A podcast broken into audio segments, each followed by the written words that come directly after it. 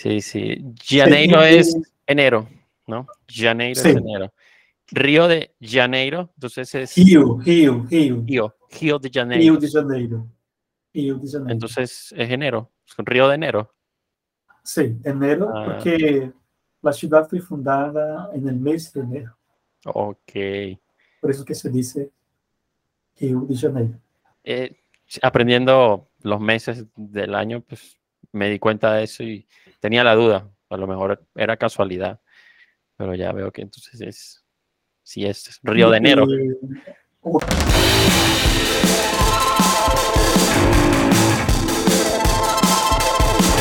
Hola, Ro- Rogerio. Hola, Hola, si me puedes escuchar bien? sí. Perfecto. ¿Cómo se dice tu nombre? ¿Cómo se pronuncia? Para, aquí en el español es complicado por la G. Rogério. Rogerio. G. Rogerio. Bueno, este es un tema para los venezolanos que están aprendiendo portugués. Aprender Sí, la G es difícil. Difícil aprender la G. G de Sí, G porque portuguesa. no, porque no existe ese sonido en español. Entonces es un poco complicado y cuando voy a enseñar muchas veces tengo que eh, utilizar algunas metodologías eh, de fonética para que la, la persona pueda aprender la correcta pronunciación de la G y la J. Ok. También la, la J es como la Y. Ya. Sí, no son iguales. No. Este, bueno, eh, no te pregunté, pero ya estamos grabando. Eh, No hay Ah. problema. No, no, no. No tengo problema con eso. Este, bienvenido a Charlandito. Yo soy Jesus. Este, soy el creador de este podcast que es sobre culturas, idiomas. Entonces, te he invitado para que nos compartas tu experiencia como profesor eh, de, de español, ¿no? Eh, ¿Cómo aprendiste a hablar profesor de español? portugués. De portugués, de Soy portugués. profesor de portugués. Y también he tenido la experiencia de enseñar español aquí en Brasil. Genial. ¿Qué, qué te parece más difícil, portugués o español? Eh, la pronunciación de español es más fácil. Es, Es más, más fácil. Sí. Ok. Eh, pronunciar portugués es más difícil por los sonidos nasales, principalmente, y también otros sonidos que no existen en español y tampoco en otros idiomas. Ok. Por ejemplo, eh, ¿cuál sería la más difícil de pronunciar en, en portugués? Las vocales nasales Eh, ¿cómo son son más difíciles. Bien, las vocales pueden ser orales, A, E, I, O, U, ¿Qué son las en español? que son igual que el español, y las nasales, que parte de la, del sonido pasa por el nariz. Entonces puede pronunciar como A, E, I, E. O, U. Ok. Sí, se, se, se siente la diferencia, se escucha la diferencia. Sí, y para, para mí que, para que cuando estaba aprendiendo a hablar español, eh, yo tenía que hacer lo contrario. Eh, tenía Claro, que con la boca. eliminar, neutralizar estos sonidos para poder hablar español. Ok. Eso es Sí. también eh, la parte difícil de aprender tanto español como el inglés para un brasileño, es neutralizar el sonido nasal. Ok. Porque Y en portugués tenemos dos clases de vocales, las vocales abiertas y las vocales cerradas. igual, sí, o sea, en español también las tenemos, que son A, E son abiertas y las demás son cerradas. No sé si es igual.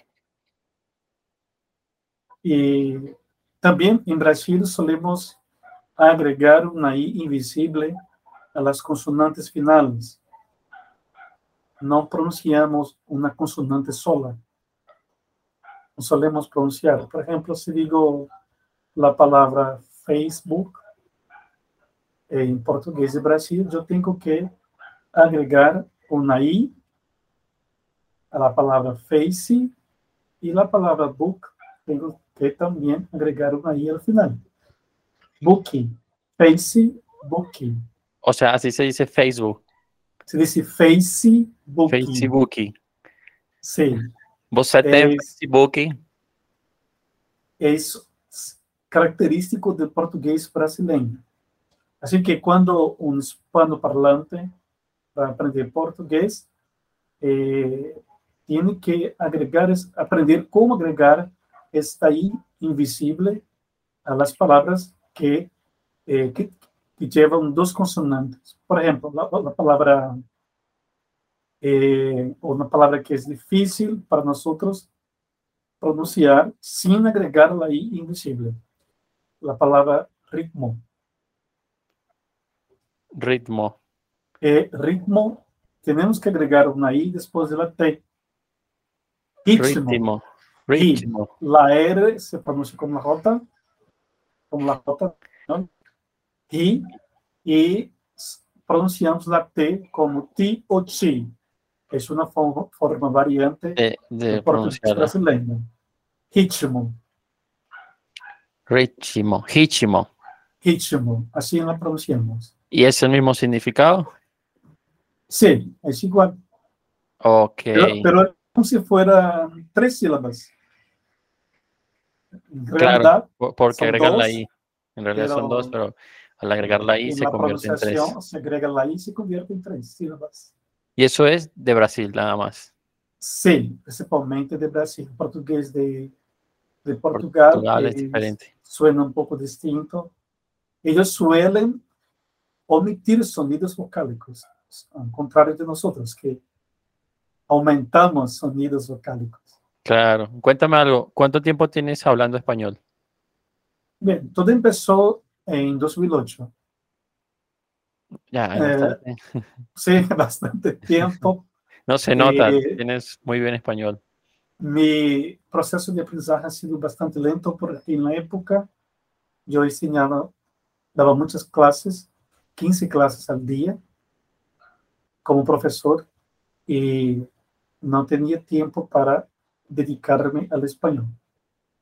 Entonces yo aprovechaba los fines de semana para poder, el sábado, el domingo, para poder aprender español. O sea, Y enseñabas portugués sin saber español. yo no, no me gustaba el español antes, me gustaba el inglés, Ah, me ok. gustaba mucho el inglés.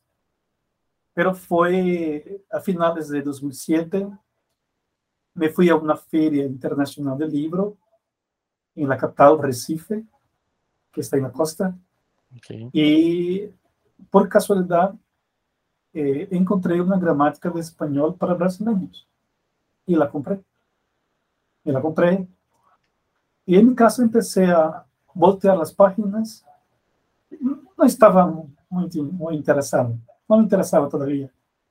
Pero poco a poco aprendí los verbos, que para mí, como tengo conocimiento de gramática, y entonces fue muy fácil aprender los verbos en español. Yo no, no necesité memorizarlos, simplemente leí las páginas eh, de las conjugaciones y las memorizaba fácilmente. Como intu- intuitivo, por intuición logras crear, Eh, decir los verbos. analogía, porque los verbos regulares son muy fáciles y los verbos irregulares en español son más difíciles que en portugués. Hay más verbos regulares en español que en portugués. Ok, entonces, Mm, Por ejemplo, el verbo pensar. Para hablar en portugués, só, só devo quitar la I. Eu penso, ok, yo pienso. eu penso. Em espanhol, hay una diptongación, es un proceso eh, del idioma español. Pienso, siento, con estos verbos que siempre hay que una diptongación. En portugués eh, no hay tanto eso. Entonces fácilmente se aprende haciendo esta comparación. Y al comienzo yo empecé a hablar con gente por, por una red social de la época. Eran colombianos y me interesé por el español y por Colombia. Viajé, he viajado a Colombia seis veces entre los años de 2011 a 2019. ¿Qué parte de Colombia? Bien, en mi, en mi primer viaje yo me fui a Bogotá y pasé 15 días en Bogotá. Desde Bogotá viajé a Neiva, fui al desierto del Gatacoa y a la ciudad de Zipaquirá. No, no conozco, yo conozco Bogotá. Y, y... Zipaquirá tiene como el punto turístico las, la mina de sal. Ah. La mina de sal. Fuimos a Zipaquirá, pero desde Zipaquirá fuimos a ver la, la de en Nemoncón, donde ellos habían hecho parte de la película, aquella película sobre los mineros chilenos que pasaron en la mina, sí, encerrados. Sí, como... que pasaron encerrados. Un mes, no me acuerdo. Días. 55 sí, sí. días. Ajá, entonces ellos usaron parte, eh, las escenas fueron grabadas en esta mina, también, que era es una de las minas más bonitas de, de, Colombia. No sabía eso, buen dato. Uh -huh. eh, son dos puntos turísticos interesantes, son las minas de sal de Nemocón y de Zipaquirá. La mina de sal de Zipaquirá la conocí, la visité en 2015. Y en ese momento tú ya sabías español eh, fluido bien. o ahí estabas? En 2011, mi español era malo. Sí, había como tres años, sí, tres años que estaba aprendiendo. Poco a poco estaba aprendiendo el idioma. Y yo me hospedé en, en, la casa de un amigo de Facebook. Sí, yo le había enseñado portugués durante seis meses y su deseo era venir a Brasil para hacer okay. una especialización. Pero eso, eh, este objetivo que él tenía no sucedió. Se fue a Australia para aprender inglés. Hoy ya no tenemos más contacto, pero su madre, que vive en en. Okay. Ella me contactó y dijo que yo podría venir, estar hospedado en su casa. Y decidí, me fui. Entonces me hospedé eh, en, la, en, el barrio La Macarena, centro de Bogotá, eh, cerca de la Plaza de Toros. En la época había eh, esta, se dice torada. Toreo. ¿El torero? Sí. Toreos. Yo, toreos, ah, sí. torero. Na época já havia uma, algumas protestas, a gente já estava protestando em Bogotá, já não queria este evento por la violência contra ah, os animais. Claro. E eu tive a oportunidade de ver pessoalmente eh, este evento. Bem, não me gostou ver os animais sendo muertos, Oh, eh, no. hubo personas que pasaron mal, porque al ver la escena del animal siendo muerto por una heridas de la espada, sí. eh, fueron muertos seis animales en esta presentación. Y cerca de, de la plaza había algunas personas con carteles haciendo protestas. Y después creo que en 2012 ya no había más este evento en Bogotá. Eh, claro. Ellos convirtieron eh, la Plaza de Toros en, en un centro de de aprendizaje. Sí, pero en la época que yo fui, en 2012, cuando decidí regresar a Bogotá, ya o fue en 2013, no estoy seguro si fue en 2012 o 2013, pero eh, eh, en esta época eh, la Plaza de Toro ya había sido convertida en un centro de aprendizaje de patinar en el hielo, como una diversión. Oh, bueno, algo mejor, más sano. Sí, más sano. yo me alegré por eso, porque era una cosa que no, yo no probaba. No, no, muchos no aprobamos eso. Lo que pasa es que, mm, ya sabes, mucho dinero allí y por eso la política no los termina de quitar, pero la verdad yo creo que la mayoría no estamos de acuerdo con eso. ¿Y qué te pareció el español de Colombia?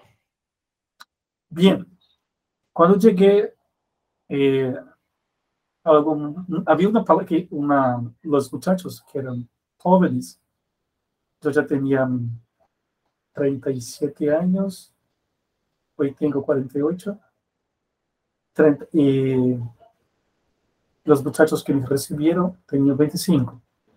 Entonces, hablando entre sí con sus amigos, eh, yo no lograba entender porque hablaba bastante rápido en la época y también utilizaba algunas jergas que yo no conocía. Principalmente, una de ellas me pareció muy extraña, como eh, marica. marica. sí, marica es un término en Brasil, todavía es utilizado, pero es, es grosero. Ah, ok. Significa homosexual. Claro, Entonces, en Colombia se usa como amigo, amiga. O sea, sí, significa lo mismo, pero... Sí, para mí me pareció algo raro, ofensivo, así. Vaya a decir marica. Aquí sí, digo eso, llevo una bofetada. Toma. claro. me pareció un poco extraño. Eh, no, no, no me acostumbré, así, no me acostumbraría a dirigirme a una persona diciéndole marica. No, podría decir otra palabra, ¿no? Como parce. Parce, eh, exacto. Parce, pana. pana también. Pana también. Sí. Entonces, eh, cuando regresé a Bogotá en 2012, yo me hospedé frente a Universidad de La Salle y me matriculé en una escuela de idiomas, creyendo que iba a aprender mejor español. Pasé solamente una semana eh, con estudiantes de otros países, dos estadounidenses, dos coreanos y un brasileño. Éramos seis. Entonces, eh, los coreanos tenían dificultades más difícil. para entender, sí, porque para ellos era más difícil entender Todo es nuevo. el contexto. Ellos hablan un idioma muy distinto, eh, vienen de un universo lingüístico bastante distinto. Aparte la cultura también es también muy distinta, y, muy cerrada. Entonces, yo entendía al profesor completamente, lo entendía al 100%. Entonces, después de tres días, yo decidí eh, no, no continuar las clases porque no estaba aprendiendo como debería. La atención del profesor estaba, eh, eh, se entendía bastante, los estudiantes eh, estadounidenses y, y, los coreanos. Coreanos. Sí, que tenían más dificultades para entender el Entonces, español. te retrasaban a ti. Sí, me retrasaba porque yo lo que estaba enseñando, yo ya lo sabía, ya lo sabía. Entonces yo hablé, hablé con la coordinadora del curso y le solicité clases privadas. Para mí, solo se verían clases privadas de español. Entonces pasé a tener clases durante dos horas. Tenía ocho horas de clases. Dos, dos horas diarias. Con los chicos y, sí, Yo pasaba la, la, mañana haciendo tareas y en la tarde se la mostraba a la profesora y ella me enseñaba clases privadas, porque para mí eh, era lo que funcionaba, tener clases privadas. No, yo pensé antes que sería interesante tener clases con otras personas, pero eh, es un... Me equivoqué, me equivoqué porque la, no todos tenían el mismo nivel de español. Claro, tal vez si tomaras clases con brasileños fuera mejor. Sí, sería mejor, no con otros, porque yo me había convertido en un profesor para el, el estadounidense que estaba a mi lado. Él entendía el español, pero al momento de escribir un texto, no lograba escribir sus ideas eh, por escrito. Entonces yo tuve que enseñarle, tuve que enseñarle. Y yo pagué en una semana 200 dólares en la época. una semana de clases en 2012, 200 dólares. Sí, es caro. Era caro en la época. Entonces, eh, estaba enseñando en lugar de aprender. Entonces, no, no, no, no, eso no. Yo estoy aquí para aprender, no para enseñar. Entonces, por eso que no funcionó para mí. Y después de una semana hablé con un amigo que le había enseñado portugués durante unos meses, un joven de Medellín que hablaba portugués, le gustaba mucho la literatura, y él me dijo, bien, puedes venir a Medellín y aquí eh, hablamos español, vas a aprender mucho. Entonces, no pensé dos veces. Compré un, boleto y me fui a Medellín. la, mejor forma de aprender un idioma es ir es hablando. y hablarlo. Sí, porque cuando regresé de Medellín a la capital, al mismo hostal, una funcionaria del hostal me comentó lo siguiente, tu español mejoró. En, en poco tiempo. En 13 días mi español ya había mejorado. Excelente. Sí. O sea que si yo voy a Brasil, en 15 días voy a aprender más de lo que he aprendido en todo este tiempo. Uh, sí, porque se aprende hablando eh, todo el tiempo, solo vas a escuchar el idioma claro. cuatro horas al día. Entonces, Exacto. Así aprenderás. Entonces, los venezolanos que llegan acá a Brasil, ellos tienen un desafío, un reto, que nos llegan sin hablar nada de portugués. Y allí en la, digamos que en la frontera, hablan es portuñol. Sí, la ciudad de Boavista eh, es donde hay una gran comunidad de venezolanos, como 30 mil personas. Pero sucede lo siguiente, lo siguiente, muchos de ellos se unen a la comunidad y eso es una dificultad para que ellos aprendan portugués, porque ellos van a estar con la gente que habla español. Exacto, se van como con la comunidad venezolana y hablan solo español y por más que estés en Brasil, pues estás hablando español. Entonces, lo ideal es que te juntes con los brasileños. Lo ideal, sí, es estar junto a brasileños para que pueda eh, aprender y dominar el portugués y así conseguir empleo. Hablando español, no, vas a conseguir empleo en Brasil. Claro, claro. Y, y, lo más importante es hablarlo antes que escribirlo y, y entenderlo. ¿no? Sí, Sí, hablar el idioma es, más importante. Eh, a finales de 2021, yo tuve la oportunidad de conversar con un venezolano que estaba en Bogotá y él tenía un hermano que ya vivía en Brasil eh, desde hace cinco años. Ya estaba este, bien en Brasil, tenía casa, eh, estaba pagando eh, la compra de una casa, sí, había comprado una casa y estaba construyendo una casa.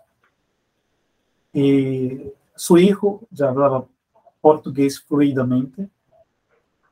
Él no, él hablaba portugués y yo sentía que había todavía eh, como si fuera un poco de portugués porque él había aprendido con sus compañeros de trabajo. Ok. Y su esposa también hablaba portugués muy bien, porque tenía, digamos, más contacto con gente que hablaba mejor el portugués. Claro. Y los niños aprenden rápido porque van al colegio. Sí, y sí, están pequeños y es como que todo lo repiten más fácil, sin Entonces su hermano eh, recientemente había llegado a, Boa, Vista y estaba aprendiendo eh, portugués a través de, la escucha, hablando con la gente, eh, con la familia.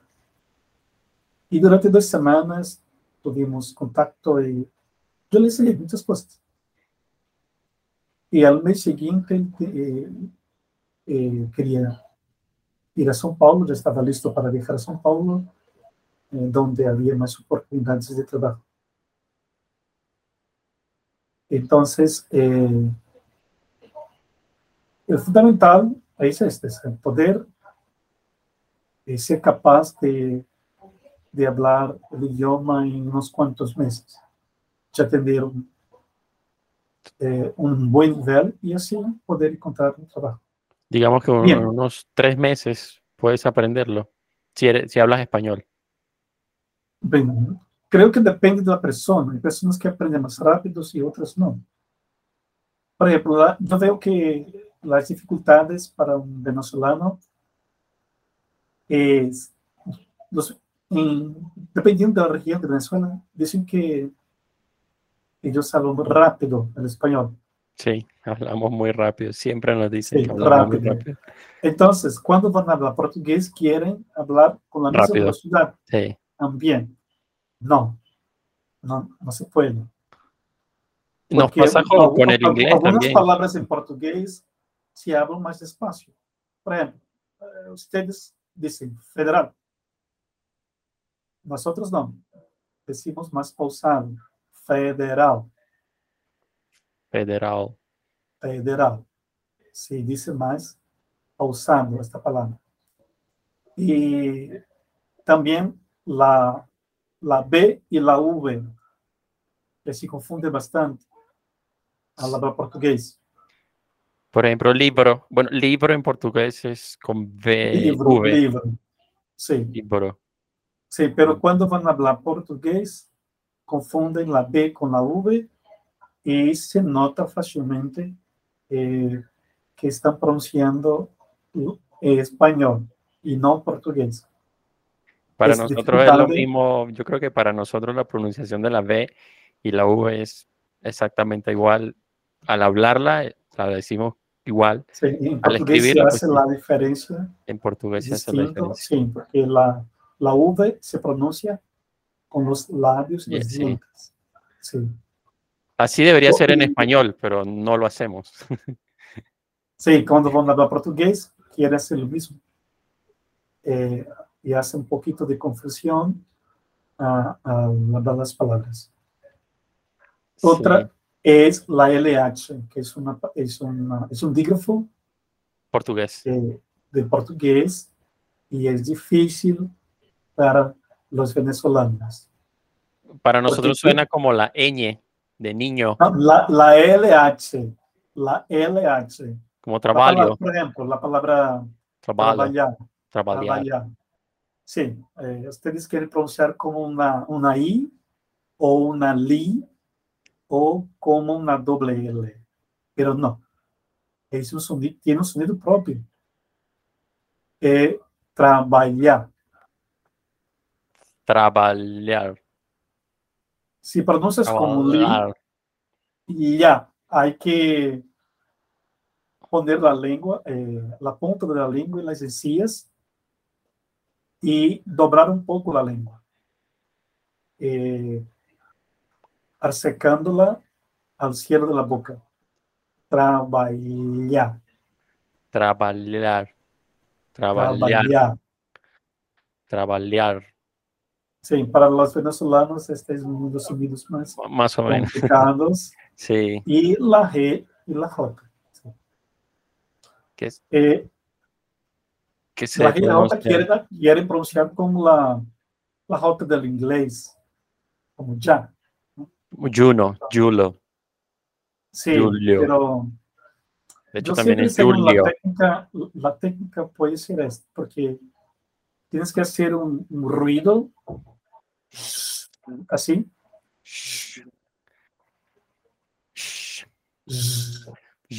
Para pronunciar, por ejemplo, eh, una palabra Janeiro, sería janeiro. Janeiro.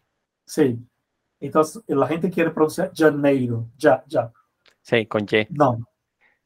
Entonces, siempre, siempre digo, no, antes debes eh, hacer esto. Janeiro. Enseguida, pronunciando eso, porque se parece mucho a la J del francés. Tiene- se parece, no es igual, pero se parece. Eh, no, el francés es otro tema, es complicadísimo. Es, es un idioma difícil de, de pronunciar. sí. Suena Entonces, muy bonito, pero sí es complicado de pronunciarlo. Y si hablas con ellos, no, no les gusta que hables, que lo pronuncies feo. Tienes que pronunciárselos bien, ¿no? Si hablas ah, con un son muy francés, exigentes. son muy exigentes. Mm. Sí, sí. Janeiro y- es enero, ¿no? Janeiro Sí. es enero. Río de Janeiro, entonces es Rio, Rio, Rio. Río, Río de Rio Janeiro. de Janeiro. Rio de Janeiro. Entonces es enero, es un Río de enero. sí, enero, Ah. porque la ciudad fue fundada en el mes de enero. Ok. Por eso que se dice Rio de Janeiro. Eh, aprendiendo los meses del año, pues me di cuenta de eso y tenía la duda. A lo mejor era casualidad, pero ya veo que entonces es, sí es Río de enero. Y otra, sí, otra palabra es, otra letra es la D. Eh, yo veo que ustedes suelen pronunciar la D entre vocales un poco suave. ¿no? Así como D. descarado.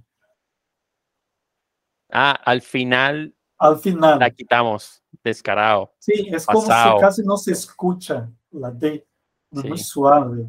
En portugués eso comido. no sucede. Eso no sucede en portugués. Ok. Tienes que pronunciar la D dura. Descarado. Es- es- Descarado. es- ¿Eso también existe en portugués? Sí, esta palabra existe. Es mismo significado. Descarado. Sí, descarado es igual. Descarado. Ah, Solo tienes que pronunciar la D dura. Descarado. Eso me lo dicen aquí en. México, también me dicen eso, que le quitamos las últimas sílabas de la palabra, siempre la recortamos eh, para Sí, cualquier cosa. eh, yo noto que ustedes pronuncian la D muy suave. O no la muy pronunciamos, O sí, la no eliminamos. Por, el- por lo mismo que decías, que queremos hablar rápido, entonces Ajá. La por eso forma que es quitarlas. suele quitar la palabra. Eh, eh, en portugués de, de Brasil, sí. Eh, la otra cosa es, son las palabras que son iguales y el significado es distinto. Eso puede ser un, un problema. Sí, porque te confundes.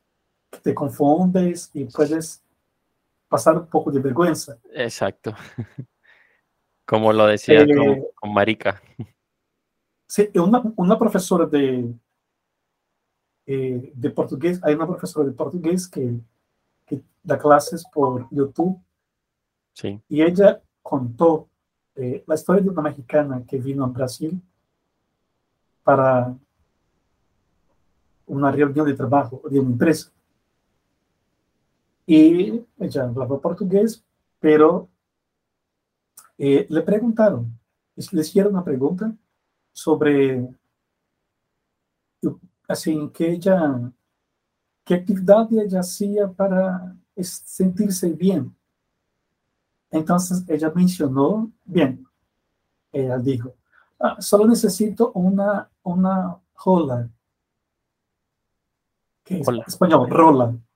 Ah, bien en portugués esta palabra significa pene Entonces, eh, sus compañeros de trabajo eh, le miraron y empezaron a reírse.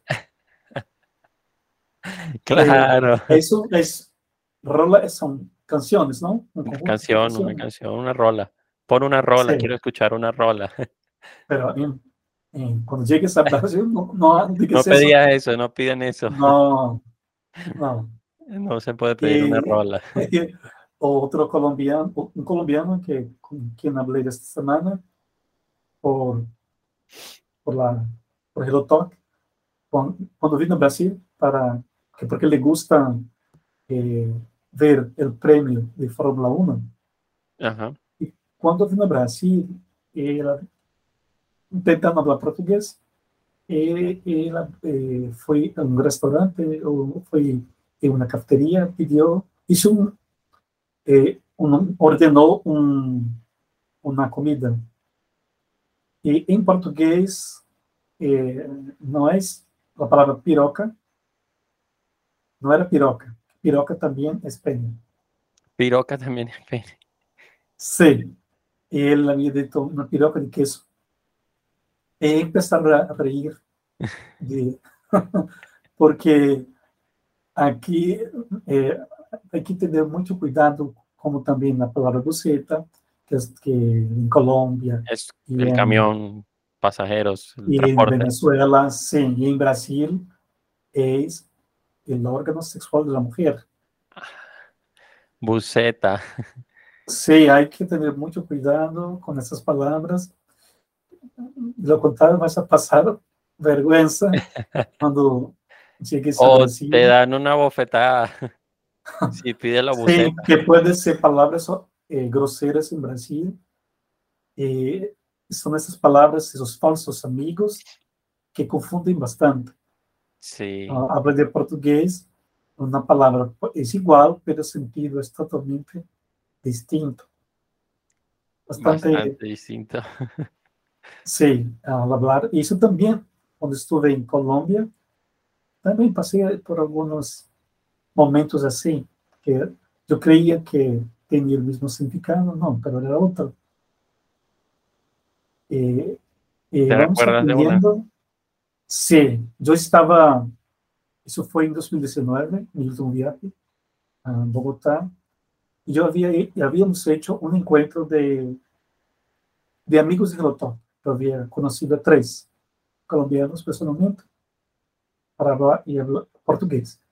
Y no, nos reunimos en un punto de vista de Bogotá, en Montserrat. Ok. Y, y en ese día pasamos, había mucha gente, pasamos dos horas para subir no, eh, a, a Montserrat. Y cuando regresamos, A la sí, cuando regresamos, también pasamos dos horas para eh, descender, para bajar. Sí, hay Y había una fila muy grande de personas, porque, eh, como se dice, el, uno, de, uno de los, eh, Trenes. los vehículos, los vehículos, era otro, era um, teleférico, ¿no? Teleférico. El, el teleférico estaba desactivado, desactivado, porque había en diciembre de 2019, no, de 2018, hubo un accidente. Eh, Sí, yo, Sí, Y- hubo un accidente y entonces el sistema fue desactivado y desactivado. solo estaba eh, funcionando el funicular. El folicular, exacto. El folicular, ¿se Que dice así? es como un tren, un tren, un tren, sí, solo este servicio inclinado. estaba funcionando. Por eso que se estaba tardando mucho bajar y había mucha gente en la, en la en la fila. Y yo con mis amigos eh, estábamos en la fila, empezó a, a llover granizo, llovió muy fuerte al final de la tarde, Chopendo. fuerte. Sí, una lluvia de granizo. Nunca había eh, visto una. Fue mi primera vez. Fue tu primera vez ahí. Sí, lo- los pedacitos de, los De hielo, trocitos de sí. hielo cayendo. Y tapándote. Sí, sí, fue interesante. ¿no? La primera vez. y hacía bastante frío, porque estábamos a más de 3.000 metros de altitud. Y como a 7, 6 grados, más o menos. Y llovía fuerte. Entonces, mi, eh, una persona quería colarse a la fila. Meterse. Entonces yo empecé a decir en portugués, decir en portugués, penetra. No sabía que penetra es col, colado, los colados en portugués. Penetra es colado en portugués. Sí, los colados, la gente que se, cue, que se cuela. Sí, en la a, fila. A, a la fila, eh, aquí se dice penetra. Entonces eh, me, me, me, advirtieron, no, no, no, no, no digas eso, no digas eso. Esta palabra tiene un sentido sexual aquí. Por supuesto. Entonces yo no, yo no sabía. No, supongo que todos se echaron a reír. Ah, sí, sí. Y aparte te avisaron, ya no lo digas más. Sí, yo, y yo hablaba alto, hablaba fuerte pero no sabía, ¿eh? hablando portugués, con los chicos, eh, creo que ellos también no sabían. Eh, fue algo que aprendí, algo nuevo que aprendí en ese día. Pues, sí, bastante raro, de verdad, que, sí. que de repente te pongas a gritar penetra. sí, es raro en español. Sí, también. Eh, yo había visitado la Universidad Nacional porque tenía contacto con una profesora de portugués y fue una gran experiencia para mí porque hablamos de Brasil, era en clases de portugués, el curso de portugués de la universidad. Y yo, la profesora me invitó para participar de la clase hicimos un debate sobre Brasil. Los estudiantes querían saber eh, o que estava passando em Brasil na época, porque eles não entendiam eh, o golpe que, la, la, que havia sucedido em 2016, claro. la, la de, destituição de Dilma Rousseff. Então, eu tive que explicar-lhes o que estava passando, porque estávamos viviendo un retroceso. Ok. Con, con todo eh, este tema político. Sí, un tema político, entonces fue bastante interesante, porque yo, yo no soy de derecha, no soy de izquierda. Somos ciudadanos. Sí, aquí la región noreste de Brasil es el búnker de la izquierda. Ah, fíjate eso, sí. dato interesante. Y siempre ha sido, siempre ha sido porque aquí, eh, durante el, el, imperio, que Brasil fue la única nación que des, después de la independencia eh, surgió un imperio. Y las otras naciones no, eran presidentes. Hoy el hijo de, de, un, de rey que proclamó la independencia en Brasil. Y si se volvió emperador. Pedro I y luego su hijo, don Pedro II. Y en 1817, Pernambuco, que era una provincia en la época, ahora son, son estados, eh, se rebeló. Se rebeló. Como para eh, independizarse. Sí, para independizarse tenía eh, sueños de separarse de Brasil. Entonces, el gobierno de la época eh, logró vencer la revolución pernambucana y el, la provincia de Pernambuco perdió parte de su territorio. Ok. Por eso que esta región de Brasil es de izquierda desde los tiempos del imperio. Sí, eh, ahí el sitio de la lo, izquierda. Sí, eh, los ideales son de izquierda. Por eso que Bolsonaro perdió las elecciones el año pasado. Ah, con razón. Bueno, un poquito ahí de historia brasileña. Sí, este porque fue, fue aquí donde empezó Brasil. Brasil empezó en esa región. Los portugueses llegaron acá primero. Y ahí fue que se extendieron, fueron Sí, se creciendo. extendieron en la época. Los holandeses invadieron en 1624, invadieron Pernambuco, que Pernambuco tenía una industria de caña de azúcar en la época. Y, y Pernambuco se volvió una, una colonia de España durante 60 años. Ok, Durante 60 años, eh, Pernambuco fue español. luego lo perdieron. Eh, porque Portugal, en 1580, Portugal había, el rey de Portugal había muerto en una batalla y no había quien ocupase eh, su lugar. Entonces, en la época, los reyes de Portugal y de España tenían parentescos. Y el rey de España desde la época eh, tomó el reino de Portugal porque él creía que como era un- tenía un parentesco más cercano, decidió eh, tomar Portugal. Entonces, automáticamente, Brasil se volvió una colonia de España. Eh, España, como era la potencia de la época, estaba en guerra con Holanda. Y los holandeses eran quien eh, llevaban eh, hacían la distribución del azúcar, que era un producto muy caro en la época. Y ahí, allí lo había. Sí. Entonces ellos, querían conquistar eh, la- a- las fábricas de caña de azúcar que había aquí. Porque Pernambuco era, era quien plantaba la, la caña de azúcar y exportaba el azúcar. Y los holandeses eh, Querían tomar eso. lo, lo- lo refinaban Ok. Para, para poder vender el producto a los europeos. ya refinado.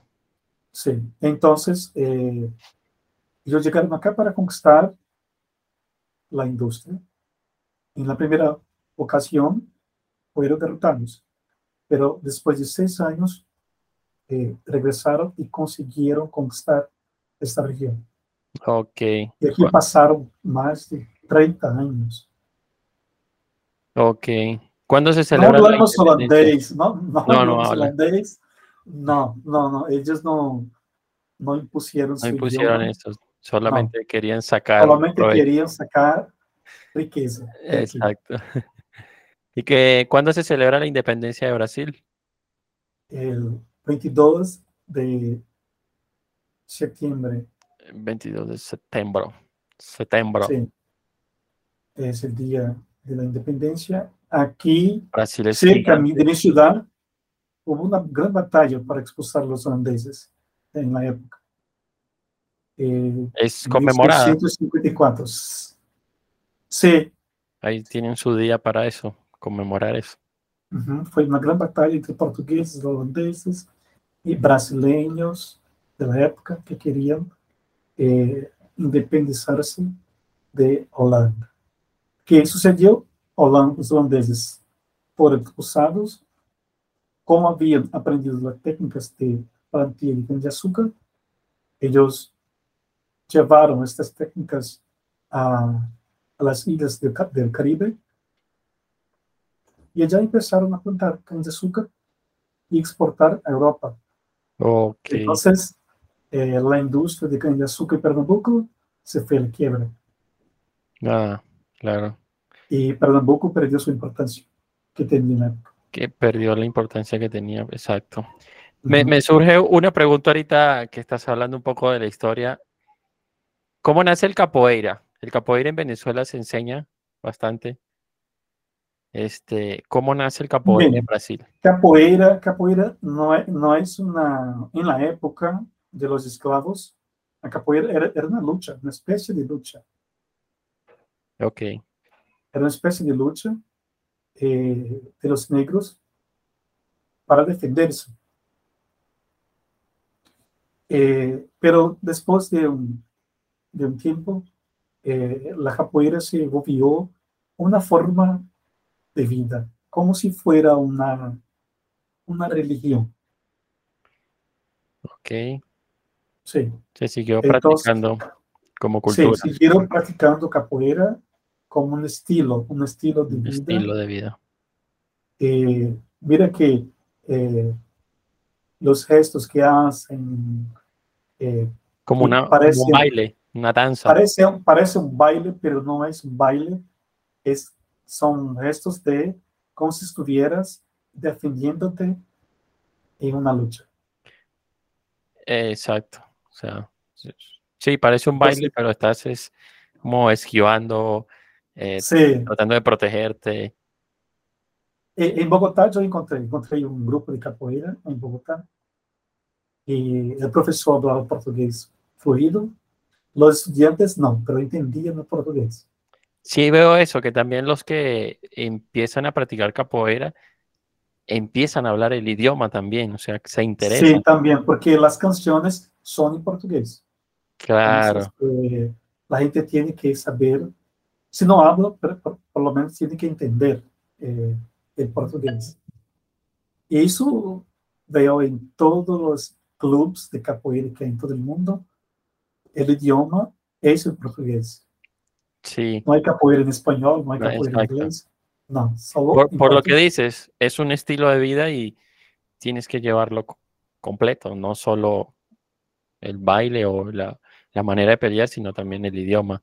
Tienes que unirlo, idioma y baile, idioma y lucha, algo así. Sí, son, son, es todo eso, es baile, lucha, estilo de vida. Y los instrumentos, ¿no?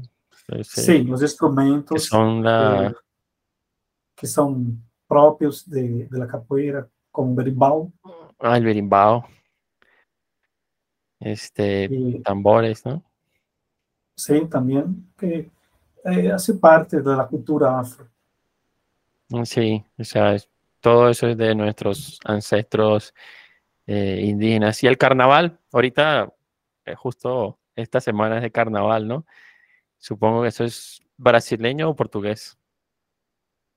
El carnaval es una, tradición que surgió en Portugal.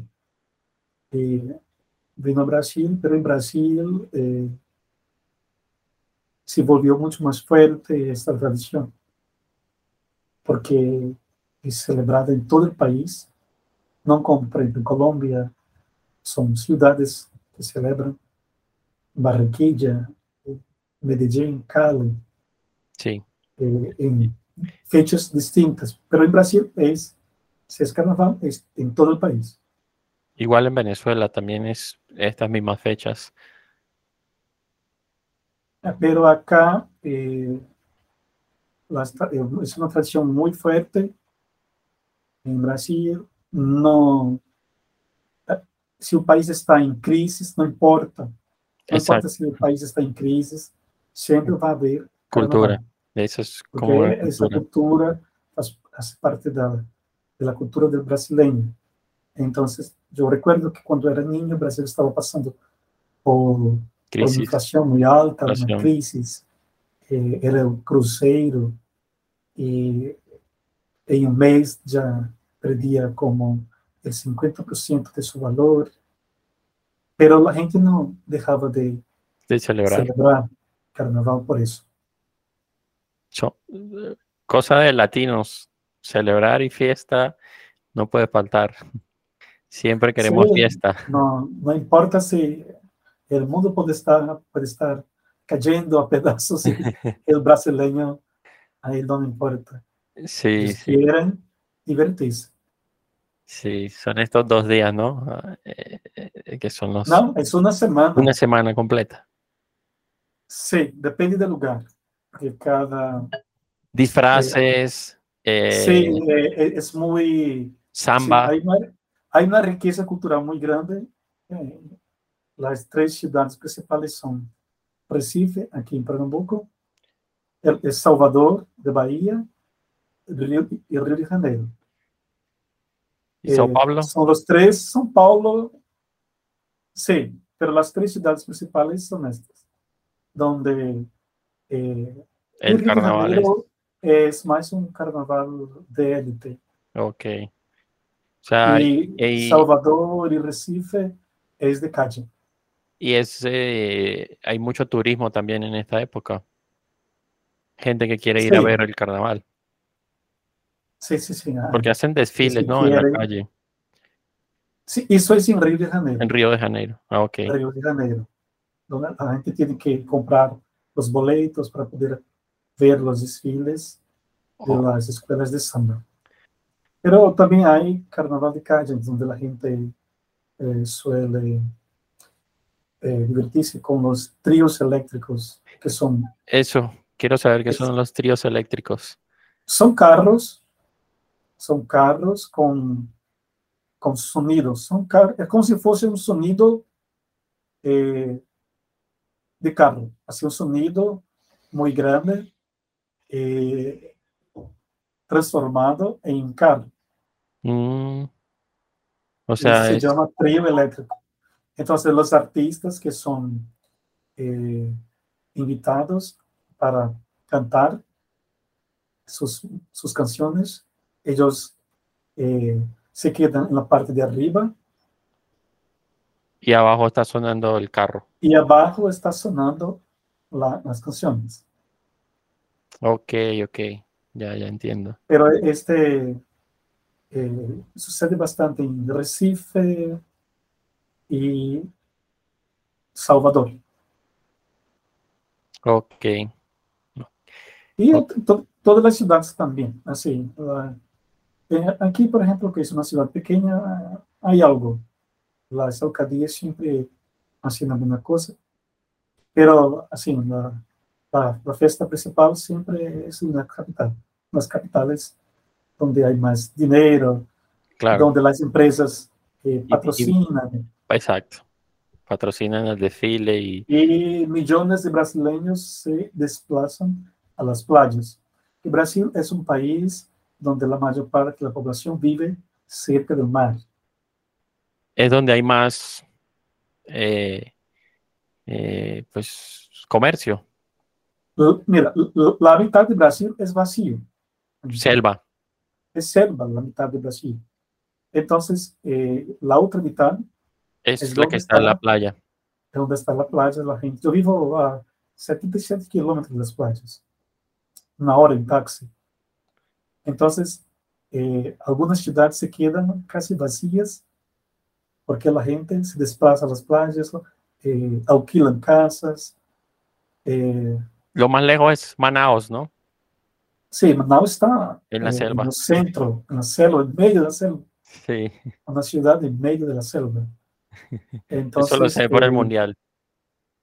Sí, eh, pero la mayor, la mayor parte de, lo- de los brasileños viven cerca del mar. Eso porque es debido a colonización, porque en la época Brasil no tenía fábricas y todos los productos venían de Portugal. Ok, Entonces las ciudades que necesitaban de, de sus productos eh, se ubicaban cerca del mar. Por eso. Claro, y que la mayoría de la población vive eh, aglomerada junto a En- las playas. muy grande Brasil, pero el espacio donde se puede vivir es más pequeño de lo que es Brasil entonces. Ahora, eh, una pregunta. ¿Qué es lo que debería uno saber antes de ir a Brasil? Bien, como cualquier país latino, Brasil tiene problemas de seguridad. Me imagino. Y está entre los, está entre los peores, ¿no? Porque Eh, sí, es dentro de nuestro sistema penal que es muy blando. claro, ejemplo, no hay prisión perpetua en Brasil. Eh, lo máximo que una persona puede estar en la prisión es 30 años. y eso es, supongo que si matas al presidente. Eh, por ejemplo, aquí tenemos una, una, una ex convicta muy famosa, que ella es de origen alemana. En el sur de Brasil, buena parte de la población es de origen europea, descendientes alemanes, italianos, ucranianos, eh, polonés, poloneses y otros países europeos. Entonces esta chica mató a sus padres. Su nombre es Susana Stoffen, no sé bien cómo es en alemán, y ella junto con su novio y, y, el hermano de su novio, mataron, ella mató a sus padres. Planearon el asesinato. Planearon el asesinato de sus padres. Y con el Internet ahora, eh, después de 20 años, ella ya puede salir. Sí, ya, ya, consiguió, ya logró cumplir parte de, de su pena y ahora puede salir. ¿Salió con cuántos años? Ella pasó 20 años. Tenía, era, era una jovencita. Era jovencita, claro. Ahora ya es una mujer. De 50 años más o menos. No, no, menos, menos. Menos. Menos. Ella logró eh, hacer una universidad, ya tiene una carrera universitaria. Es una chica inteligente, es una mujer inteligente, eh, de buen aspecto, y, pero la, la sociedad no, no la perdonó. No. Y ella es muy discriminada por eso, claro, porque no claro. sus padres y la gente cree que no debería estar libre. Pero así es el sistema penal en Brasil. Así es el sistema penal, así. Si, si te portas bien, eh, sales. estudias, puedes cumplir un, ter, un, tercio de la pena y ya estás, ya estás libre. Con un tercio de. Sí. Es, entonces se ve mucho también, eh, por lo menos en Río de Janeiro, supongo que es muchos robos a los turistas. Bien, eh, el problema de Río de Janeiro es un problema que no tiene solución. Eh, Río hay el poder del Estado y hay el poder paralelo.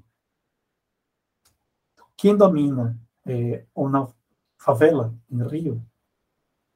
Eh, ¿Quién son estas personas que dominan las favelas de Río?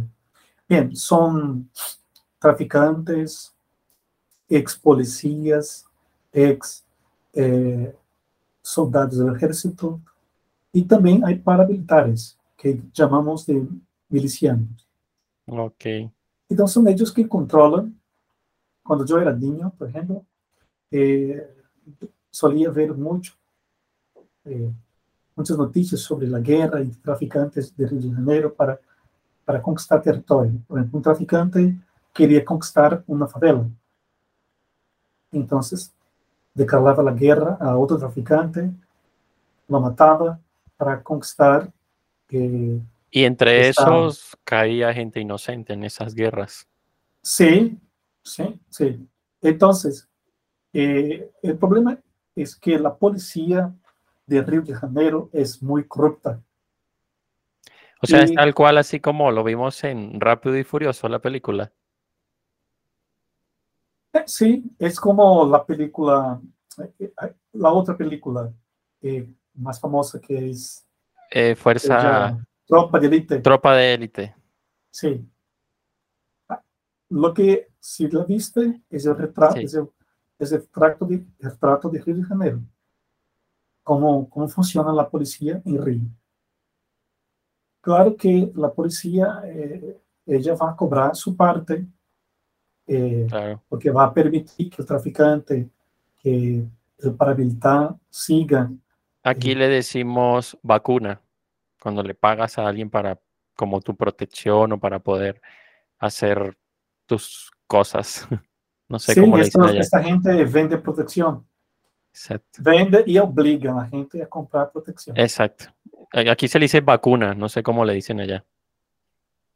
Eh, no, no, no, no, sé qué sería porque el problema de Río es que, por ejemplo, una, una favela como la Rocinha, que es la favela más grande de Río de Janeiro, tiene 70 mil personas. Si un traficante o un, paramilitar conquista esta favela, ele vai dominar não somente 70 mil pessoas, vai dominar todo o comércio da região, gás, internet e a venda de drogas, o comércio das drogas. Então, quanto essa pessoa vai ganhar? Muito dinheiro. Claro. Há mais de 2,5 milhões de pessoas que vivem em favelas em Rio de Janeiro. Bastante. Essas pessoas estão bajo o domínio del poder paralelo. Y ahí, claro, Río de Janeiro no es solo eso, también hay una zona más segura para el turismo, ¿no? Sí, la zona sur de Río. Es la zona más Eh, segura. Sí, para el turismo, sí. O sea, Pero también sí, ha- hay favelas en esta región. En Pero- Copacabana, en Copacabana, en favela. Eh, hay- así, la- las favelas en Brasil ya se mezclan con los barrios ricos. No es como, en, por ejemplo, en Bogotá, Colombia, donde están los barrios ricos, que, que están en la zona norte de la ciudad, y Exacto. en la zona sur separados. están separados. No, en Brasil Todo está eh, estás en un centro comercial y luego adelante veis una favela. Mm. Estás Entonces, en un barrio rico ahí cerca. en medio está una favela. Como en São Paulo, la favela de Pariasópolis está en medio de un barrio rico.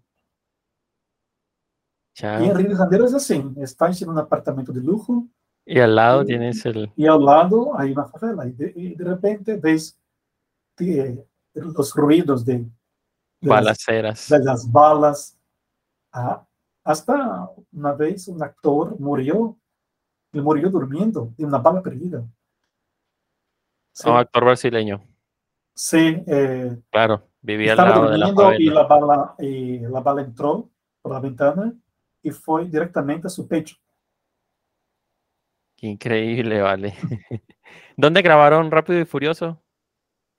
Bien, eh, parte de la película fue grabada en Río y la otra parte, porque en Río no hay tren, hay metro.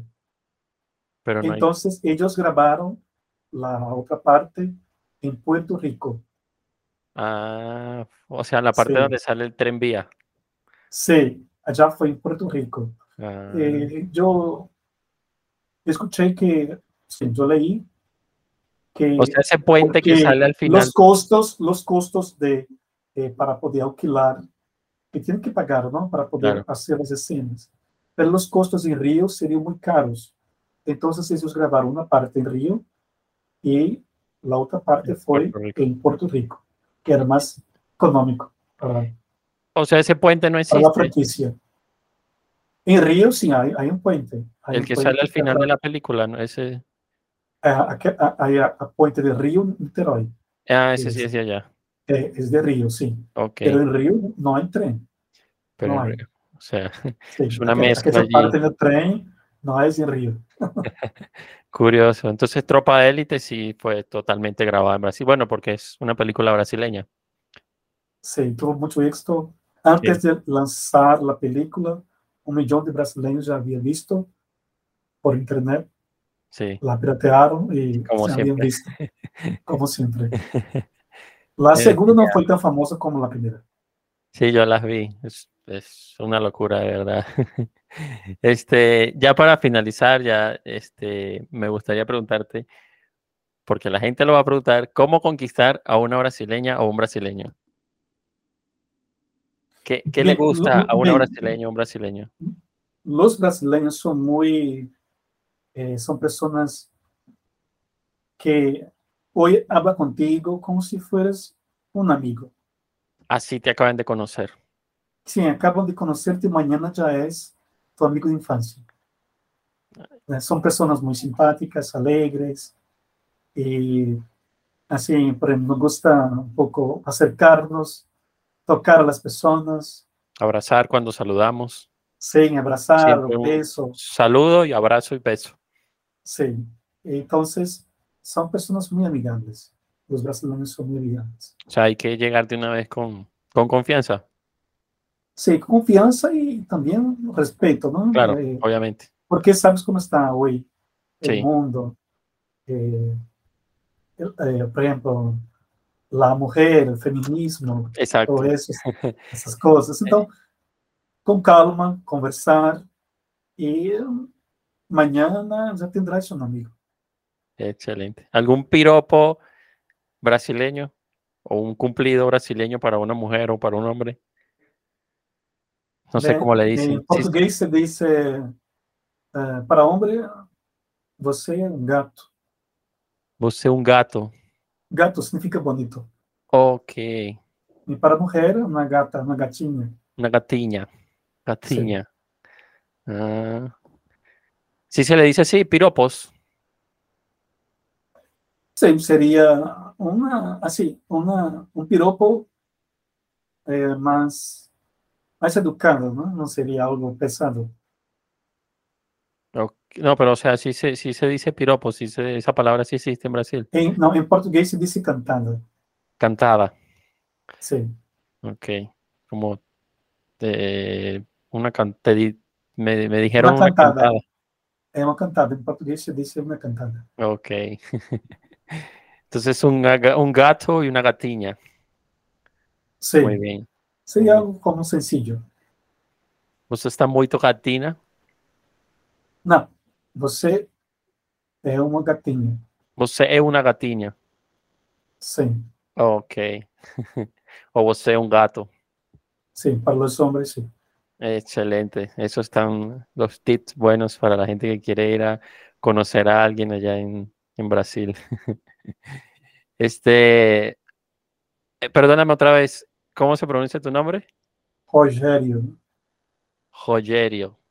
Agora sim, lo pronunciaste corretamente. Este, un placer tenerte aquí, de verdad, gracias por compartir este, eh, un poco de, de cómo es Brasil y tu historia y, y la historia de Brasil y cómo aprender trucos para aprender a hablar portugués. Este, despedimos aquí. Eh,